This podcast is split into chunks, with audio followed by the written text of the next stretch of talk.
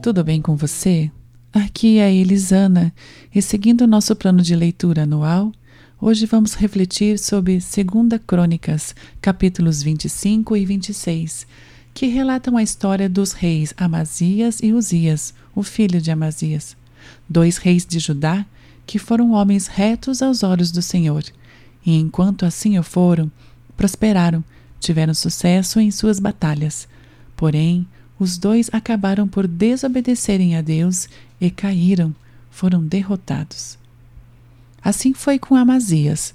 No início do seu reinado, ele obedeceu a Deus e o Senhor lhe deu vitória. Porém, quando voltou da batalha, trouxe consigo os deuses dos seus inimigos e passou a adorá-los. Deus não se agradou disso.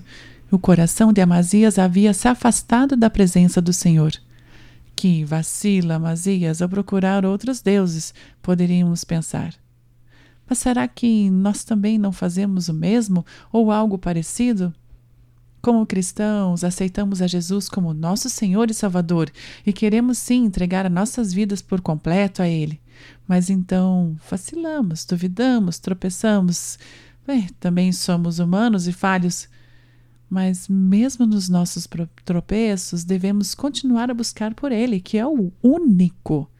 Devemos reconhecer nossas falhas e novamente voltar para a Sua presença, orando, lendo a palavra, confessando nossos erros e recomeçando a cada dia, e não procurando outros deuses como fez Amazias. Mas que deuses são esses que hoje poderíamos procurar?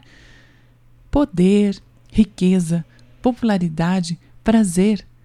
Todas essas coisas são deuses que tomam o nosso coração e que nos levarão à derrota, à nossa queda. Sem Deus não se tem vitória e sem Deus a derrota é certa. E com a queda de Amazias, o povo de Judá tomou Uzias, de 16 anos, filho de Amazias, como rei. Ele fez o que era reto aos olhos do Senhor, e enquanto assim o fez, Deus concedeu prosperidade Retomou a cidade, construiu torres em Jerusalém, cavou cisternas pelo deserto, tinha muitos lavradores, vinhateiros e os seus campos eram férteis. Tinha um exército de homens bem equipados que vitoriosos saíam das batalhas. A fama de Uzias se espalhou porque ele foi maravilhosamente ajudado por Deus, como diz o versículo 15. Mas, como vemos em muitas histórias, o famoso mas depois que Uzias se tornou poderoso, o coração dele se exaltou para sua própria ruína. A soberba, o poder encheu seu coração, e esta foi sua queda. Orgulhoso, desobedeceu a Deus, achando que, achando que poderia fazer tudo, até o que somente aos sacerdotes era permitido fazer, que era adentrar no templo do Senhor para queimar incenso no altar. Advertido pelos sacerdotes da sua soberba, ele não voltou atrás e ficou indignado.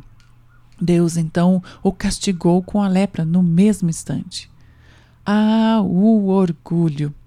Primeira e favorita estratégia de Satanás, que derruba e destrói.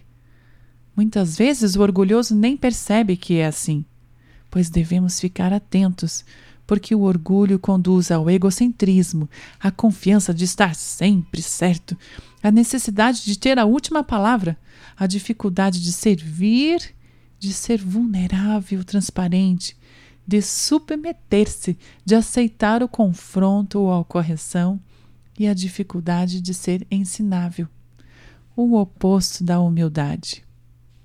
A história de Amazias e Uzias nos ensina que devemos nos manter firmes, sempre, dia a dia, na presença do Senhor, submissos à Sua vontade.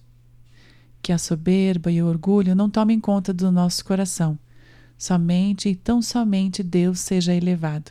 Que Ele seja e esteja no centro do nosso viver, do nosso querer. Vem, decide agora. Quem vai ocupar seu coração? Mas lembre, se Ele não for o primeiro, então já não é mais nada, não passa de uma ilusão. Mas se ele for o primeiro, o seu companheiro, o motivo do seu existir, você vai viver, você vai sorrir, você vai vencer. Amém.